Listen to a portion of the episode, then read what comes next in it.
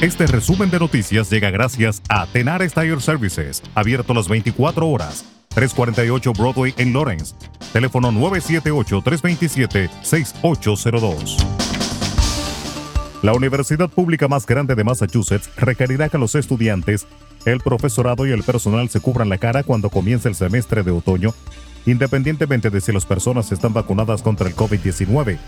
El requisito de UMass comienza hoy 11 de agosto, anunciaron las autoridades. El requisito se aplica en casi todos los espacios públicos interiores, incluidos aulas, pasillos, ascensores, baños, salas de descanso, laboratorios, salas de reuniones, oficinas compartidas y áreas de trabajo. Los líderes de la UMass planean reevaluar el requisito a mediados de septiembre.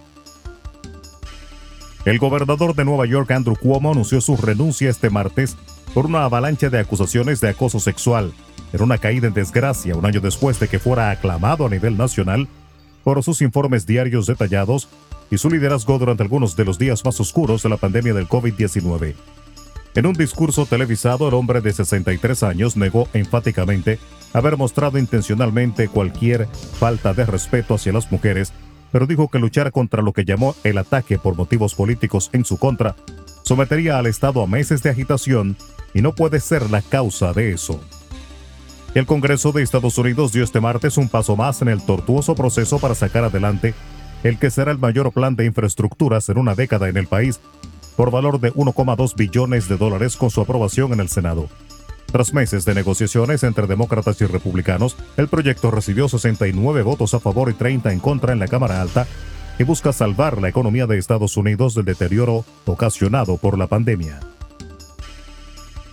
La Cancillería de Panamá recibió de manos de un juzgado local el pedido de detención con fines de extradición de dos hijos del expresidente panameño Ricardo Martinelli y lo comunicará al órgano judicial de Guatemala, país donde ambos están presos desde hace más de un año.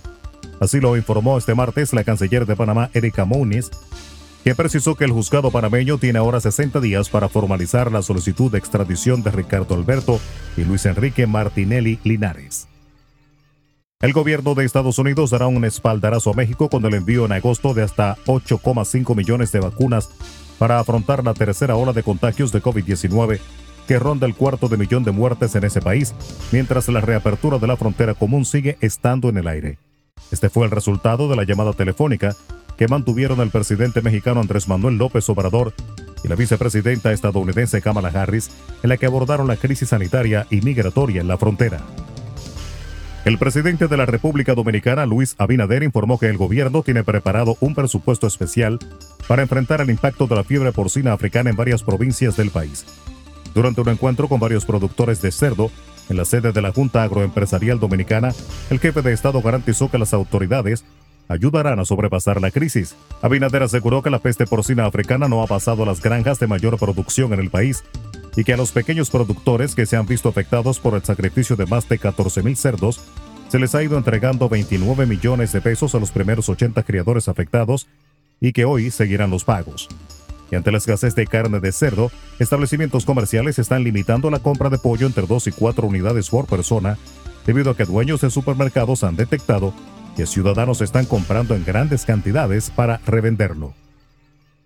Y el presidente del Senado de la República Dominicana, Eduardo Estrella, suspendió la sesión pautada para este martes por falta de quórum. A pesar de las expectativas por el conocimiento del informe sobre el proyecto de ley de Código Penal, la sesión del Senado pautada para las 2 de la tarde no pudo iniciar, ante la ausencia de la mayoría de los legisladores de la Cámara Alta. Según el reglamento del Senado, para iniciar una sesión ordinaria deben estar presentes 17 senadores del total de 32 y en esta reunión del Pleno estaban 13 legisladores. Entre las ausencias destacadas y esperadas están las de los senadores Farida Raful, Antonio Taveras, Iván Lorenzo y Pedro Catrein, quienes son miembros de la comisión especial a cargo del estudio del proyecto de ley del Código Penal. Estos cuatro senadores habían manifestado posición contraria de presentar un informe favorable a la iniciativa, tal cual como había llegado de la Cámara de Diputados. Resumen de noticias. La verdad en acción. Jorge Auden.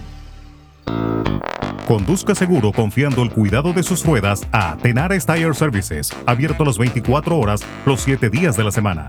348 Broadway en Lawrence. Al comprar gomas nuevas, recibe reparación de por vida, además de otros servicios también de por vida. Tenares Tire Services también ofrece alineación y balanceo y autodetailing. Las mejores gomas nuevas y usadas en Tenares Tire Services, con el trato afable de Brian de Peña y su equipo.